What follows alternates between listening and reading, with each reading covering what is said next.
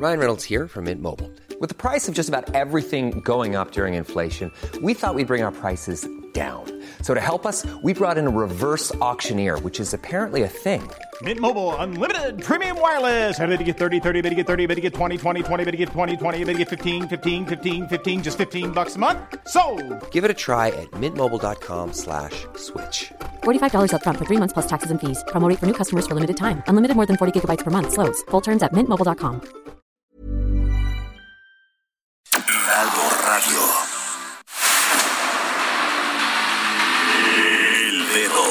la llaga.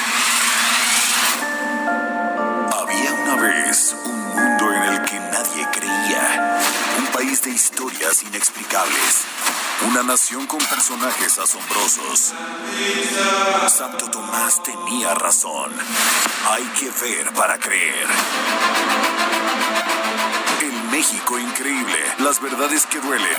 La voz de los que callan. El dedo en la llaga. Infórmate, diviértete, enójate y vuelve a empezar. El Heraldo Radio presenta El Dedo en la Llaga con Adriana Delgado. Fue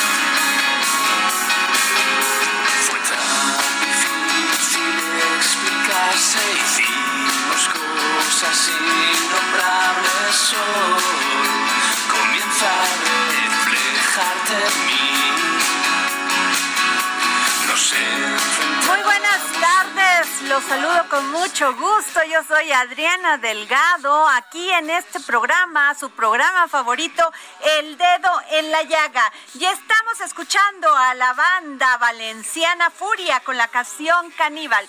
Y este es parte de los, del top 10 de las canciones de este verano, no solamente en América, sino también en Europa y más allá. Bueno, ¿y qué les digo? Por favor, Sí se los pido con el corazón. No dejen de usar su cubrebocas. El INER, el Instituto Nacional de Enfermedades Respiratorias, está reportando que tiene ocupación llena. Y así se están saturando muchos y otros hospitales. Les pido de favor, si no lo hacen por ustedes, no, no perjudiquemos a los demás. Y es que si usted está contagiado y cree que porque ya se vacunó no va a ser, no va a tener a lo mejor algún o que se, se enferme de una, de una manera o una consecuencia fatal, está equivocado. Pero sobre todo que podamos dañar a aquellos que son vulnerables. Por favor, cuídense, usen el cubrebocas y se los estamos pidiendo aquí en el Heraldo Media Group. Por favor. ¿Y qué les cuento? Que el día de hoy eh, el INEGI se, se este, dio a conocer que debido a la pandemia del COVID-19, el ingreso de los hogares mexicanos reportó un descenso de 5.8% en el 2020 respecto a 2018, luego de una caída del 4.2% en dos años previos. Y hay un tuit del del diputado Alfonso Ramírez Cuellar, que dijo, este viernes a las 12 horas no se pierdan la mesa redonda que encabeza el Grupo de Trabajo para la Transición Hacendaria sobre el ENIG 2020 y movilidad social. Y es por eso que le pedí al diputado Alfonso Ramírez Cuellar que nos pudiera tomar la llamada para que nos platique de esta mesa redonda y de qué se trató. Muy buenas tardes, diputado. Sí, buenas tardes, muchas gracias. Pues cuéntenos, porque sí. ma- mañana a las 12 del día eh, de- eh, contaremos con la presencia del director del INEGI y de un grupo de especialistas que nos van a hablar precisamente de los resultados de la encuesta 2020. Como usted señaló muy bien, pues uno de los hallazgos de la información directa eh, que se presentó en las entrevistas realizadas en cada uno de los hogares del país, pues sí tenemos este eh, panorama que ya venía desde antes, desde 2016, 2018. Hay que recordar que es una encuesta que se realiza cada dos años. Eh, ya veníamos con una situación difícil, sobre todo que pegaba muchísimo a la clase media, a los sectores medios, y ahora pues este eh, y a la gente más pobre, porque a los más afectados tanto antes de la pandemia 2016, 2018 como 2018, 2020, pues sí la gente más pobre y la gente de clase media es la más afectada en términos de su ingreso. También otro de los hallazgos pues es eh, eh, la cantidad de gasto que los hogares están destinando para resolver los problemas de salud. Creo que eh, el día de mañana que nos expongan ya de manera mucho más uh, amplia y profunda los resultados de la encuesta, pues nos ayudaría muchísimo para eh, eh, hacer las evaluaciones, ver qué es lo que necesitamos hacer, fortalecer la red de bienestar que el gobierno de la República ha venido impulsando desde eh, que tomó posesión. Creo yo que este es uno de los grandes retos y al mismo tiempo también de incrementar la inversión para generar mayores puestos de trabajo. Entonces estamos en esa preparando este evento. El jueves, pues ya el Coneval, como siempre sucede, hará una publicación, dará a conocer los datos de la situación que guarda la pobreza y particularmente la pobreza extrema. Entonces esta semana tenemos eh, dos eventos, uno que se realizará el día de mañana, muy rico en términos de puntos de vista distintos, de datos muy contundentes. Y el jueves, pues tendremos ya la información que dará el Coneval.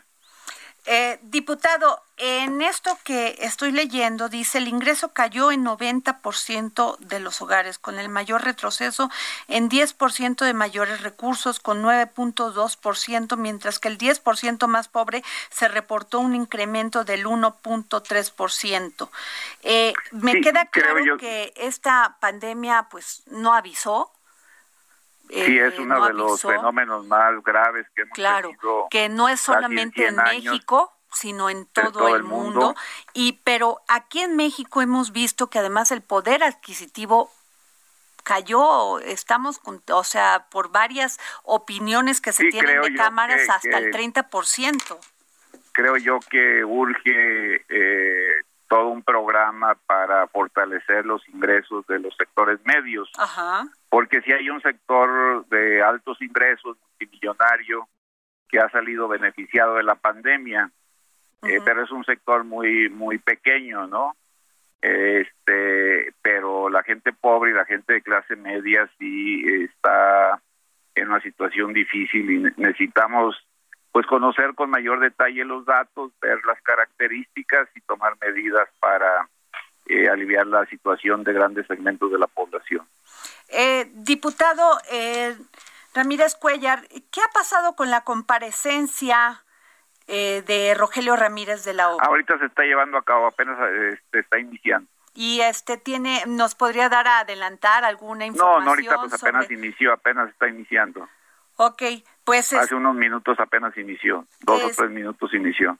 Eh, diputado Ramírez Cuellar, ¿cómo inicia esta legislatura? ¿Cómo va a iniciar esta legislatura de Morena? Pues yo creo que con muchos retos, con, con eh, desafíos muy fuertes en materia de salud, en materia de crecimiento eh, de la economía y de bienestar de las personas. Entonces, yo creo pues que va a tener muchísimo trabajo esta legislatura para sacar adelante a nuestro país, ayudar al gobierno de la República a fortalecer pues toda la red de bienestar social y sobre todo la inversión para que los últimos tres años de la administración sean años muy fuertes en términos de generación de empleos eh, y de empleos bien pagados. Viene la discusión del paquete del presupuesto, ¿no? Y ayer ¿Cómo? eh, viene toda la discusión de lo que va a entregar Rogelio Ramírez de la O sobre el... Hasta el 8 de sí. septiembre. Hasta sí, pero usted, a usted le toca todavía, ¿no? No, no, este, eh, ya son otros ah, no, ya diputados. usted ya salió, ¿verdad? Sí, es Sí, sí, cierto, sí. discúlpeme, sí, Sí, usted la terminamos en agosto nosotros. Pero este... A finales de agosto. Pero ¿cómo lo prevé? ¿Qué vio Pues, usted ojalá, en, pues, vamos a este, esperar, en vamos- esta vamos a esperar. legislatura? ¿Qué quisiera, no solamente como Pues sobre todo ciudadano? atender con mayor fuerza el sistema de salud, eh, la inversión para generar puestos de trabajo, creo que son los retos principales. Eh, dice, ayer nos dijo eh, el coordinador de los diputados del panel que va a estar en esta próxima legislatura que no van a que no van a, a ir eh, van a ir en contra de cualquier tema que sea cambiar la Constitución. Pues vamos, vamos a ver, son muchos retos ya de la próxima legislatura, la situación es difícil como estamos viendo, el problema de la pandemia pues sí es algo que todavía no concluye, eh, la economía está recuperándose a un paso lento, pero todavía necesitamos generar empleos bien, emple- empleos bien pagados. Muy bien, pues muchas gracias, diputado. Al Le agradezco usted. mucho, este diputado Ramírez Cuellar, que nos haya dado esta entrevista para el dedo en la llaga. Ándele, pues gracias. Gracias. Hasta luego. Bueno, pues ahí están las palabras. Este ya no quiso opinar sobre la próxima legislatura. Tiene razón. Él ya sale. Yo pensé que él se había, este, era uno de los que se habían reelegido, pero no.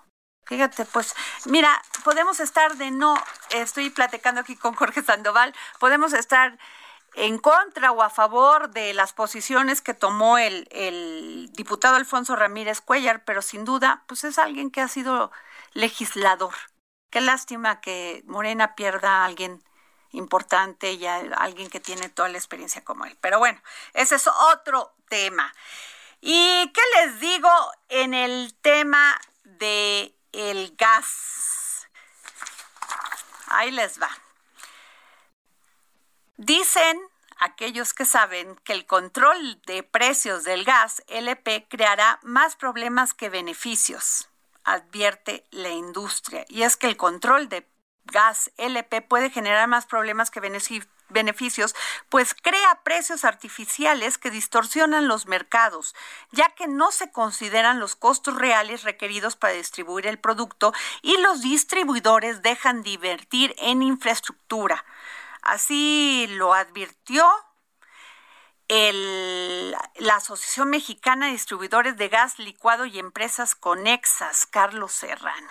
Pero para esta, para esto, pues, pues, hay que preguntarle a quien sabe. Ramsés Pech, ¿cómo estás? Buenas tardes, Elena. ¿Cómo estás? Te mando un saludo. Muy bien. Oye, pues, ¿qué piensas de este tema? Bueno, A ver, por favor. bueno, lo que hay que expl- explicarle al público que los precios máximos que salieron el día domingo solo van a tener una vigencia por un periodo de, de seis meses. Esto porque en el diario oficial, de acuerdo a la directriz que dio la Secretaría de Energía en el capítulo tercero, en el segundo párrafo, casi al último ahí dice que la directriz de esta medida solo tendrá una vigencia de seis meses. Entonces, lo que hay que establecer es que es una estrategia para calibrar cuál es el costo real de cada uno de los permisionarios en el transporte de la planta que tengan de su permiso hasta los usuarios finales. Y esto porque hay que recordar que ahorita que estamos en época de verano, eh, necesitas menos temperatura o menos calor para la cuestión de tus alimentos, pero ya en octubre, noviembre y diciembre y hasta enero que tendrá vigencia este, este, esta directriz, tienes que tener una mayor temperatura porque eh, empieza la época de frío, necesitas más calor, eh, tienes el boiler y todo lo demás. Y a grandes rasgos nada más es una evaluación y una parte de la calibración de cuánto le está costando a cada transporti a cada permisionario transportar el producto a, a los usuarios finales. Claro, pero eh, fíjate, Ramsés, que el fin de semana escuché a un campesino, a una persona que tiene sus tierritas, así les dicen ellos, me decía, le digo, pero ¿por qué se talan los árboles? ¿Por qué siguen con esa, con eso que además provoca un gran daño al medio ambiente? Y me dice, en estos momentos, Adriana, porque es más barato cortar la madera que, que pagar el gas. Y está correcto lo que dice la persona que pudiste platicar con ella, porque hoy en México, de acuerdo a los datos que estoy revisando de la Comisión Reguladora de Energía, solo hay 1.042 plantas de distribución. Y hay, y hay estados que tienen pocas plantas para poder cubrir la mayor cantidad de la demanda que se necesita. Muchas de estas plantas yo las estuve revisando y están en las periferias de las urbes, ya sean en municipios de más de 100 mil habitantes o en ciudades que tienen más de un millón de habitantes. Entonces, el inconveniente que se tiene hoy en día es que ya para las plantas de distribución ya no es negocio todo aquello que pase más de los 50 kilómetros.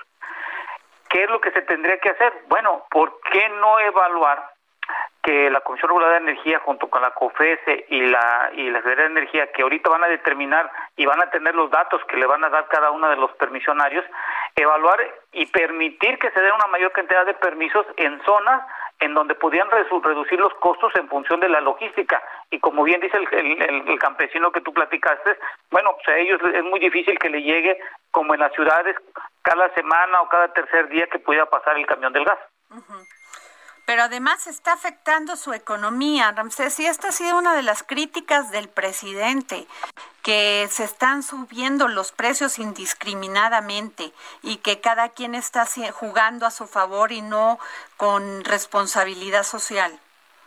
Bueno, o sea, teniendo muy claro que son empresas.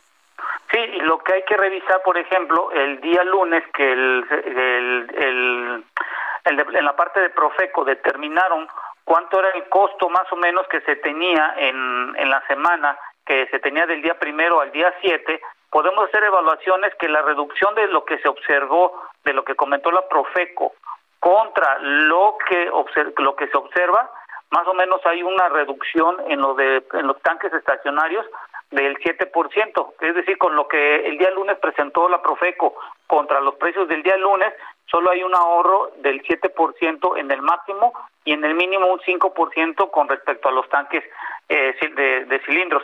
Entonces, una reducción tal cual que quisiéramos ver, supongamos, de un 30 o 40%, va a ser muy complicado porque los, los misionarios no creo que vayan a bajar sus costos a aras de que sabemos que les está costando mucho la logística.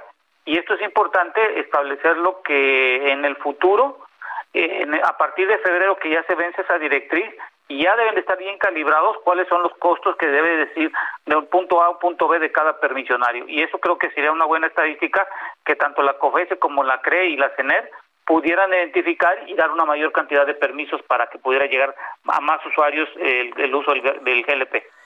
Ahora, tú hablas de un tema muy importante porque la verdad el gobierno no solamente el gobierno del presidente Andrés Manuel López Obrador, sino atrás otros sexenios nunca han demostrado ser buenos empresarios. Y a mí sí me asusta este tema del gas del bienestar, o gas bienestar, que eh, en esa en ese deseo de resolver un tema social y económico, pues nos salga más caro porque experiencia no hay, tendrían que tener una logística impresionante y además entender lo que es ser empresario cuando eh, lo que hemos visto es que hay un terrible eh, agravio contra las microempresas, pequeñas empresas, como si no entendiéramos que son importantes. Sí, y por ejemplo, te, te comento que acabas de, decir, por ejemplo, ya ves que el presidente está comentando que en Azcapotzalco y Iztapalapa quieren iniciar con la parte de, la, de la empresa nueva de distribución de gas, de, gas licuado de petróleo.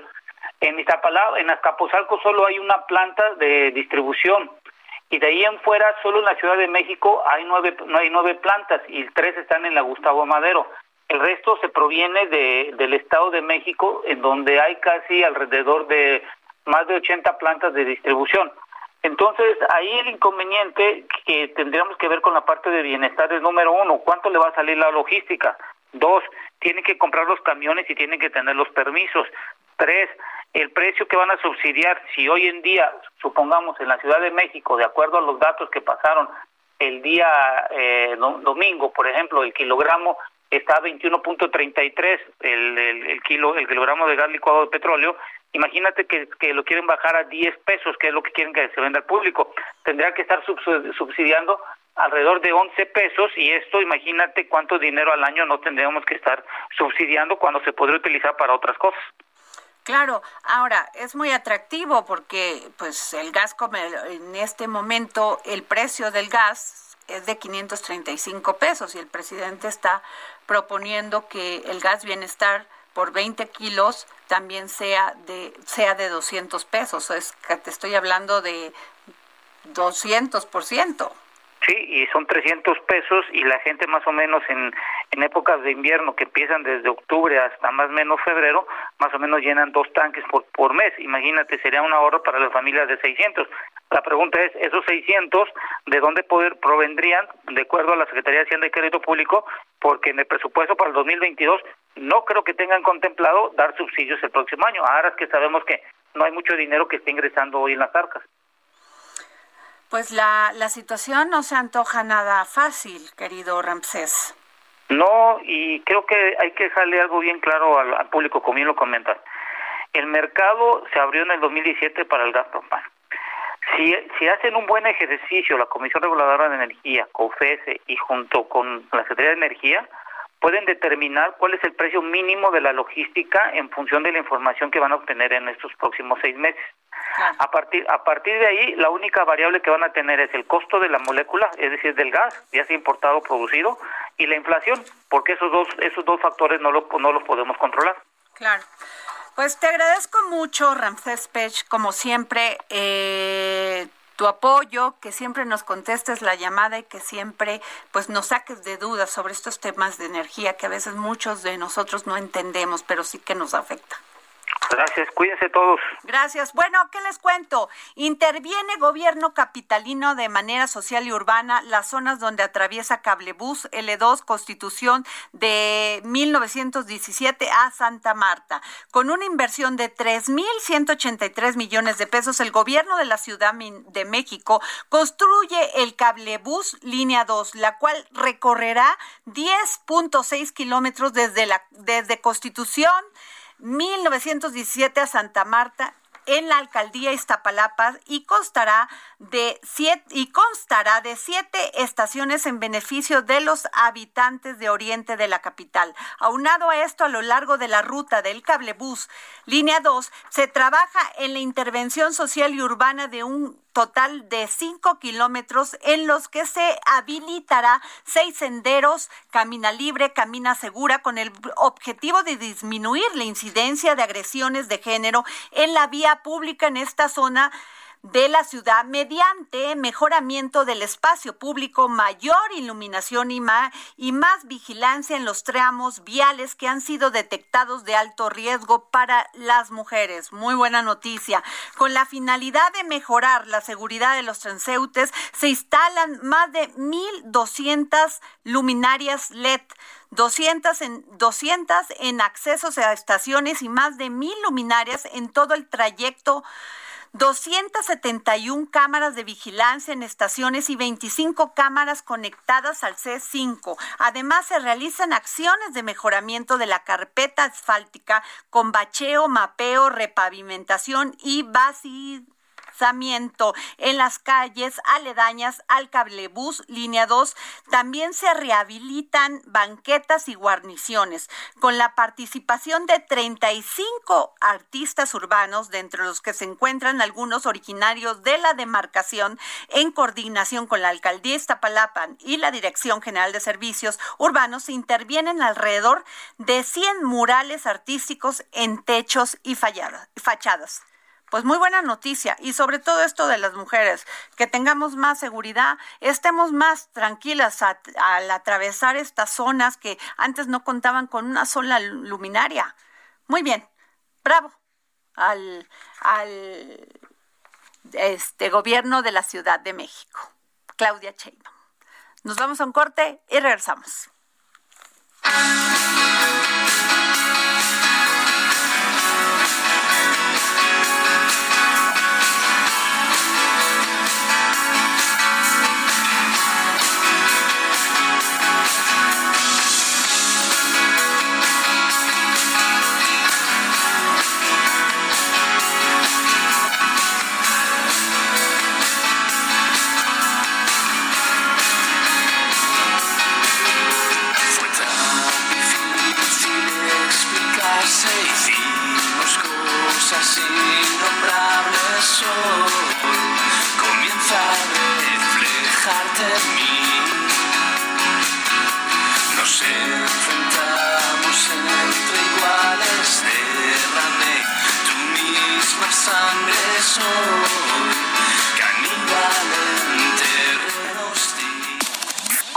Sigue a Adriana Delgado en su cuenta de Twitter, arroba Adri Delgado Ruiz.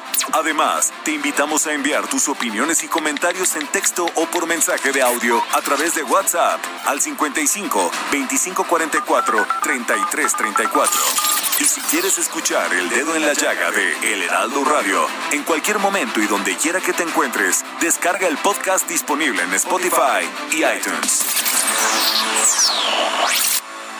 Heraldo Radio, la HCL se comparte, se ve y ahora también se escucha.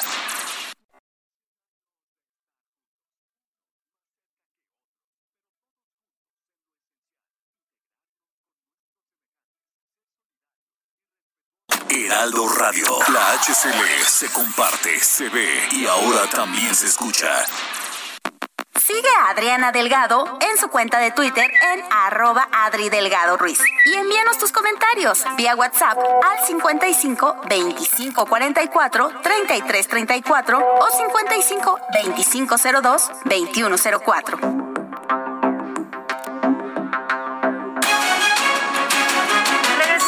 Aquí al dedo en la llaga. Yo soy Adriana Delgado. Me encuentran en el Twitter como arroba Adri Delgado Ruiz. Por favor, mándenos sus comentarios. Son muy importantes para seguir poniendo el dedo en la llaga. Y tengo en la línea, y me da mucho gusto porque yo valoro mucho el trabajo de las mujeres. Tengo un gran, una gran fe de que las mujeres podemos cambiar, transformar. Ya lo, ya lo hacemos, de hecho, pero para mí sí es importante, y se los digo así, que más mujeres ocupen posiciones de poder para poder cambiar la realidad que tenemos actualmente. Y tenemos en la línea a Sandra Cuevas, alca- alcaldesa electa en Cuauhtémoc. ¿Cómo estás, Sandra? Muy buenas tardes. Buenas tardes, ¿cómo están? Saludos a todos, auditorio. Gracias por la invitación. Gracias, Sandra. Sandra, eh, ¿fue a votar en esta No. consulta? No, la realidad es que no. No, no salí a votar.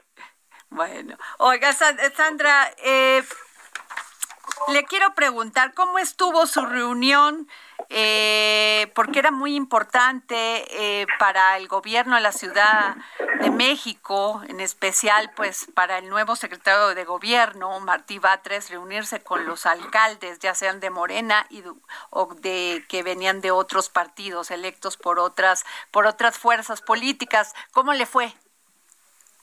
Pues mire, me fue, me fue bien, fue un trato institucional respetuoso y con miras a trabajar de manera coordinada. Al final lo que queremos eh, todos los gobiernos pues es beneficiar a la ciudadanía. Entonces nos fue bien.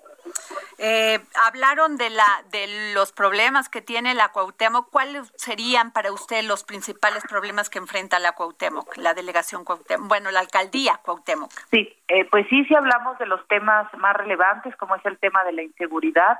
Nosotros, desafortunadamente, eh, vamos a recibir una alcaldía calificada como la alcaldía más insegura de la Ciudad de México y además calificada como una de las 50 más violentas a nivel país.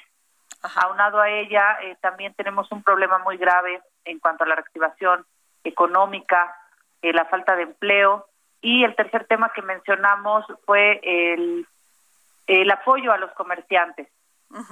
Vamos a, a reubicarlos, vamos a entablar una nueva conversación, una nueva línea de trabajo con los comerciantes a fin de proteger el derecho al trabajo, pero también proteger el derecho de la gente de vivir en calles limpias, en calles eh, iluminadas, en calles libres. Ajá. Las mujeres, Sandra Cuevas, alcaldesa electa en Cuauhtémoc, ¿cuáles son los principales problemas que enfrentan en la delegación? Pues mire, en la, eh, en las la alcaldía, mujeres- perdón, es que yo todavía sigo con delegación, pero ya es alcaldía, discúlpeme. Así, no, bueno, eh, la realidad es que todavía hay mucha violencia hacia la mujer, entonces lo que vamos a hacer nosotros es instalar una casa refugio, es la primera casa refugio que se va a tener en la Ciudad de México, esto con el objetivo de recibir a todas las mujeres que sean violentadas, mujeres, niños y adultos mayores. También se va a contar con una línea violeta en donde eh, cualquier mujer que sea violentada va a poder llamar y yo enviaré hasta el domicilio a mi grupo de reacción inmediata, un grupo multidisciplinario que va a estar conformado por más de 50 personas, psicólogos, abogados, policías, para que puedan acudir al domicilio y poder eh, salvaguardar la integridad de las mujeres. Pero no solamente es eh, la prevención o el, o el actuar cuando cuando son violentadas, sino también empoderarlas, darles esa fuerza que necesitan, darles empleo, darles crédito, entonces, créditos, perdón. Entonces aquí en la alcaldía Cuauhtémoc voy a trabajar muy de la mano con todos los sectores, voy a trabajar de la mano de las mujeres para para verlas fuertes. Yo quiero verlas triunfar, quiero ver que que sean independientes financieramente. Eh, eh, alcaldesa Sandra Cuevas, eh, usted anunció un proyecto para rehabilitar, para darle empuje a la zona rosa. ¿Cómo va a ser esto? Así es, pues ya nos hemos eh, sentado muchos empresarios y, y gracias a Dios después de que eh, comenté que quiero que sea nuestra quinta avenida o la quinta avenida como Nueva York, pues eh, empezaron a, a, llegar más empresarios interesados en reactivar la, la, la economía, en reactivar la zona rosa, van a cambiar algunos restaurantes, algunos bares, algunos antros que están ahí, los van a, pasar a otras colonias y le vamos a dar otro giro eh, a, a, la zona rosa. El proyecto está muy interesante, lo que queremos es generar empleo, pero que además sea una zona turística, no solamente para la gente de la alcaldía, sino para todo el país y obviamente para recibir a los extranjeros. La zona rosa debe, debe ser eh, una de las zonas más bonitas que se tengan en la Ciudad de México. Entonces, eso es lo que vamos a hacer, a trabajar de la mano de los empresarios, de los restauranteros, para poder echar a andar el proyecto que queremos. Eh, hay una calle que para nosotros es muy importante, que es la calle de Génova. Ahí eh, vamos a poner una pantalla, una pantalla gigante, como está en, en el downtown de Las Vegas. Entonces, tenemos muchos proyectos. Esto es con el objetivo de que eh, los, los empresarios, repito, los restauranteros, pues tengan mayores ventas, que las familias puedan acudir a un lugar de muy buen nivel, a un lugar a donde puedan eh, disfrutar y, que no gasten tanto o si van a entrar a un restaurante, pues que sean restaurantes de calidad, que sean restaurantes bonitos, agradables para, para todos. Sin duda alguna, eh, a usted le toca una gran responsabilidad en el esquema turístico de la Ciudad de México, porque le toca todo lo que reforma esta parte ¿no? ¿Y por qué se descuidó tanto la zona rosa y todas estas partes? Pasaba uno por ahí, había unos baches impresionantes, no había luz, oscuro, oscuro. ¿Por qué, Sandra? Pues a veces hay hay prioridades y posiblemente en este en estos gobiernos no fueron no fue prioridad la zona rosa. Para nosotros todas las colonias, las 33 que conforman la Cuauhtémoc son importantes Estamos trabajando a marchas forzadas, estamos trabajando desde el día 7 de junio. Yo soy mucho de estar en campo, o sea, no me quedo con lo que me reportan, sino voy y me cercioro que las cosas estén sucediendo, que las cosas estén avanzando y pienso que esa es la clave para que esto funcione, para que la gente en verdad sienta ese apapacho y para que vea los resultados día con día. Claro. Estamos avanzando eh, muy bien, muy bien en toda la alcaldía y bueno, ahora que ya lleguemos el primero de octubre, ya que tomemos protesta, seguramente en los primeros 100 días de mi gobierno van a haber un resultado muy, pero muy importante. Qué importante, Sandra. Sandra, cuando eh, ganó usted esta alcaldía, cuestionaron mucho que si usted había sido apoyada por tal o cual político. Y porque todavía tenemos esa, esta eh, visión muy machista, ¿no? De que las mujeres no podemos solas y que no podemos ser líderes sin que nos ayuden, no solamente, bueno, más bien los hombres. ¿Usted qué dice de esto? Pues pienso que todavía vivimos en un país eh, complicado para las mujeres. Sin embargo, pues a mí mis papás me enseñaron desde niña pues a salir adelante, a defenderme sola, a, a estar pasando cualquier obstáculo, si te caes te vuelves a levantar y suena trillado, pero en realidad es así, los mexicanos no tenemos más opción, los mexicanos no nos queda otra que levantarse y seguir adelante, entonces Aquí eso es lo que nosotros vamos a hacer. Yo a quien quiero demostrarle principalmente, pues es a toda la gente que votó por nosotros, a toda la gente que vive en la Cuauhtémoc que, que no votó, eh, quiero demostrarle que, que vamos a hacer un gran gobierno, que van a vivir en una mejor alcaldía, que sus hijos se van a ver beneficiados. Ese es mi, mi mayor anhelo, mi mayor objetivo y es para lo que vamos a trabajar. Ya lo que lo que se vaya dando, la violencia que siguen ejerciendo, pues yo prefiero ignorarla. A veces a veces es lo mejor porque si nos enganchamos es un cuento de nunca acabar. Totalmente de acuerdo, Sandra. Pues yo le agradezco mucho, Sandra Cuevas, alcaldesa electa en Cuauhtémoc. Gracias por habernos tomado la llamada para el dedo en la llaga. Se lo valoro mucho. A sus órdenes, estoy a sus órdenes. Y fíjense que le pregunté sobre esto a la alcaldesa porque cómo se menosprecia o se merita el trabajo de las mujeres, porque cuando ella fue electa decían que tal o cual político la había apoyado, incluso se lanzaron a decir otra mujer que este pues esto. A veces las mujeres somos enemigas de las mismas mujeres. Eso es terrible, ojalá esto cambie. Pero empezar por nosotras. Primero no hablando mal de otra mujer. En fin, vamos a, y nos vamos con don Pepe Carreño, internacionalista, editor de la sección Orbe en el Heraldo de México. El dedo en la llaga por el mundo con José Carreño.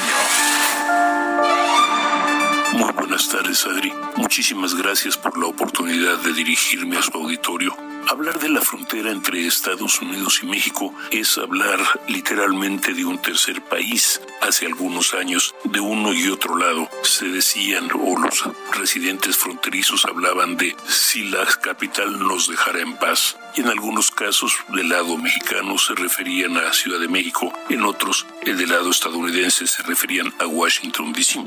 La frontera era un ente por sí solo. La realidad, el comercio, la migración interna y externa, y externa de hecho, ha cambiado el carácter de la frontera y ahora es un ente en donde se dan las oportunidades y los problemas. Por un lado, podría recordarse que un reciente reporte de la Fundación Estados Unidos y México resaltó que potencialmente hay enormes oportunidades para aquellos dispuestos a ajustarse al Tratado Comercial México-Estados Unidos-Canadá y a navegar lo que llaman las regulaciones mexicanas en tiempos de incertidumbre doméstica pero también está la realidad de la pandemia del COVID-19 que ha llevado a, ya por más de dos meses al cierre de la frontera entre los dos países decretado específicamente por los Estados Unidos. El cierre de la frontera se aplica a los migrantes, documentados e indocumentados.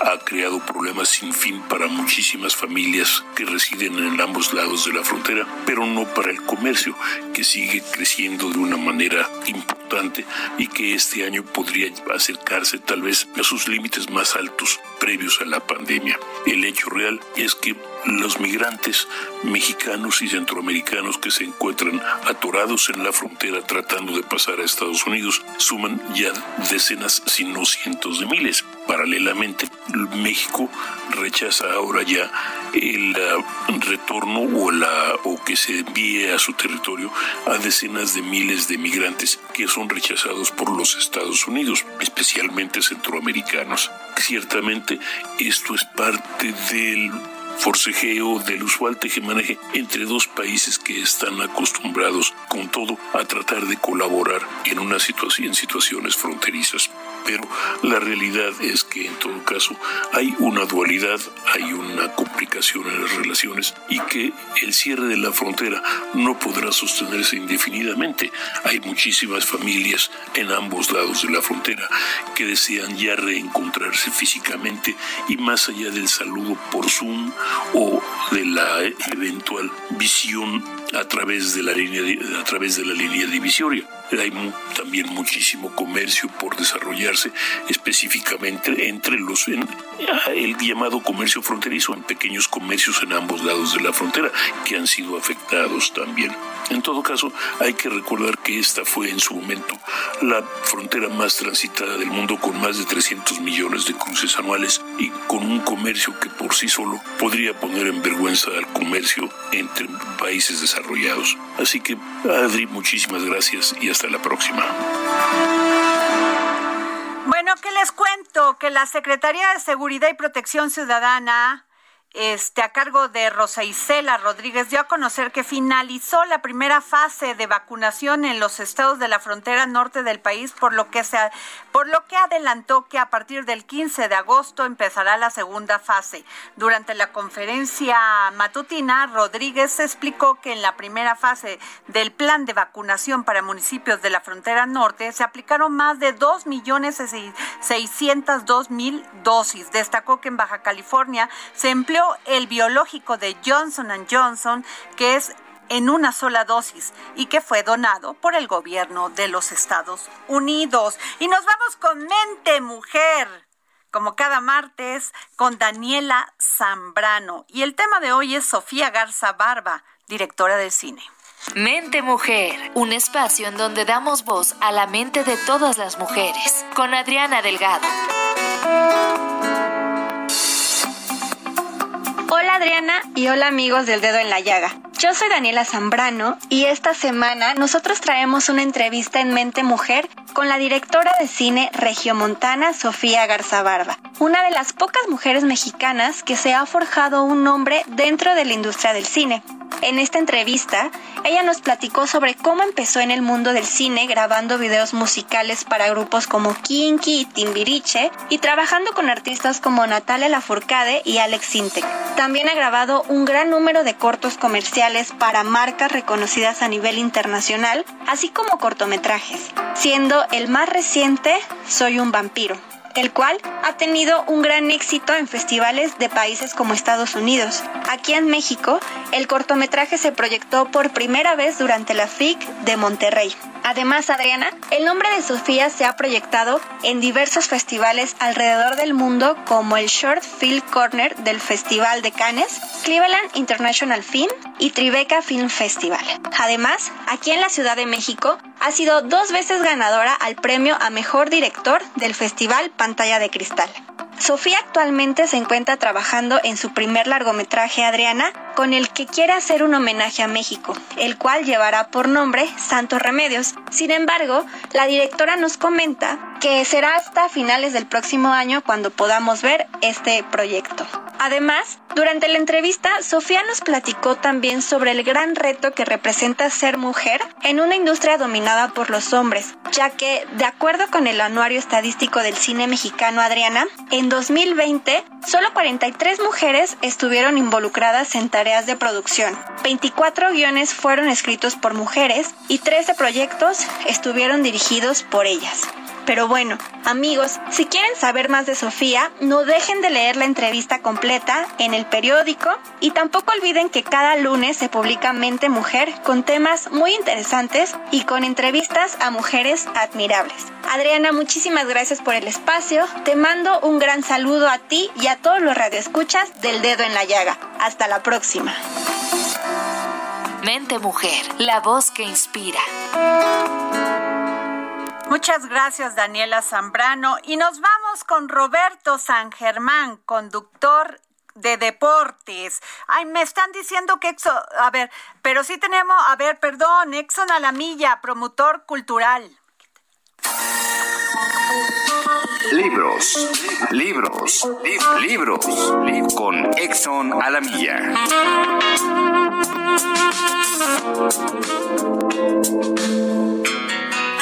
Gracias querida Adriana y hablemos del libro de la semana. Un escritor, Sasha, se instala en un pequeño pueblo dispuesto a trabajar en una novela. No conoce a casi nadie, pero un día de repente se encuentra un personaje de su pasado, un viajante por la carretera punta de Aventones. Alguien con quien Sasha de joven recorrió una buena parte del mundo haciendo ride le sorprende ver que él ha formado una familia, mujer e hijo, pero que sigue desapareciendo durante semanas para pedir un aventón que tal vez sea su manera de relacionarse con el mundo. Así arranca por las carreteras de ADN Alianza de Novelas del escritor francés Sylvain Prudhomme, la estimulante y original novela que ganó en Francia el premio Fémina 2019, que otorga un jurado exclusivamente femenino. El tiempo parece haber templado a ese hombre, convertido en un padre de familia visiblemente feliz. Aún así, sus ganas de aventura no se han extinguido del todo. De vez en cuando no duda en abandonar por unos días a su compañera y a su hijo para volver a montar en coches ajenos sin un destino determinado. La tercer protagonista del triángulo lo ocupa Mary, esa compañera a la que una mirada prejuiciosa podría tildar de abnegada. Ella es traductora literaria que parece acomodarse en los textos ajenos igual que en las vidas de los demás. La realidad es menos categórica en una novela que aspira a reflejar distintas maneras de entender y de experimentar la libertad, sin que una sea más deseable que la otra. Por las carreteras parece esconder una crítica a una sociedad regulada hasta el último milímetro, que intuye un rédito comercial en la más nimia interacción entre los humanos y se ve asaltada de un tiempo a esta parte por un sentimiento generalizado de desconfianza. La novela Por las carreteras del escritor francés Sylvain Proudhon ahonda en la fuerza de la amistad y del deseo y en el vértigo ante la multitud de existencias posibles. En alguna de las páginas que nos ofrece Proudhon se lee Volví a dar con la autopista en una ciudad pequeña del sureste de Francia. Después de llevar años sin pensar en él, lo hallé enamorado, asentado, era un padre. Recordé todas las razones por las que antaño había decidido pedirle que saliera de mi vida. Llamé a su puerta y conocí a Mary. Adriana querida, dos ejemplares de esta fabulosa novela a las dos primeras personas que te escriban a tu Twitter, Adri Delgado Ruiz. Muchas gracias, Adriana. A las dos personas, a las dos primeras personas que aparezcan en mi Twitter, en mi tweet, y me, perdón, y me manden un tweet, ay, hoy, hoy estoy, pero bueno, es que Jorge este, Sandoval me pone nerviosa. me manden un tweet diciendo que quieren este libro de Por las carreteras del autor Silva Prudhomme, aquí en el dedo en la llaga. Tuiten. Y nos vamos con Roberto San Germán, conductor de deportes, que nos va a hablar sobre los Olímpicos bueno, no se puede decir, ¿verdad? Sobre la justa deportiva, veraniega deportiva, porque si no, bueno, aquellos que tienen los derechos se nos vienen encima. Adiós.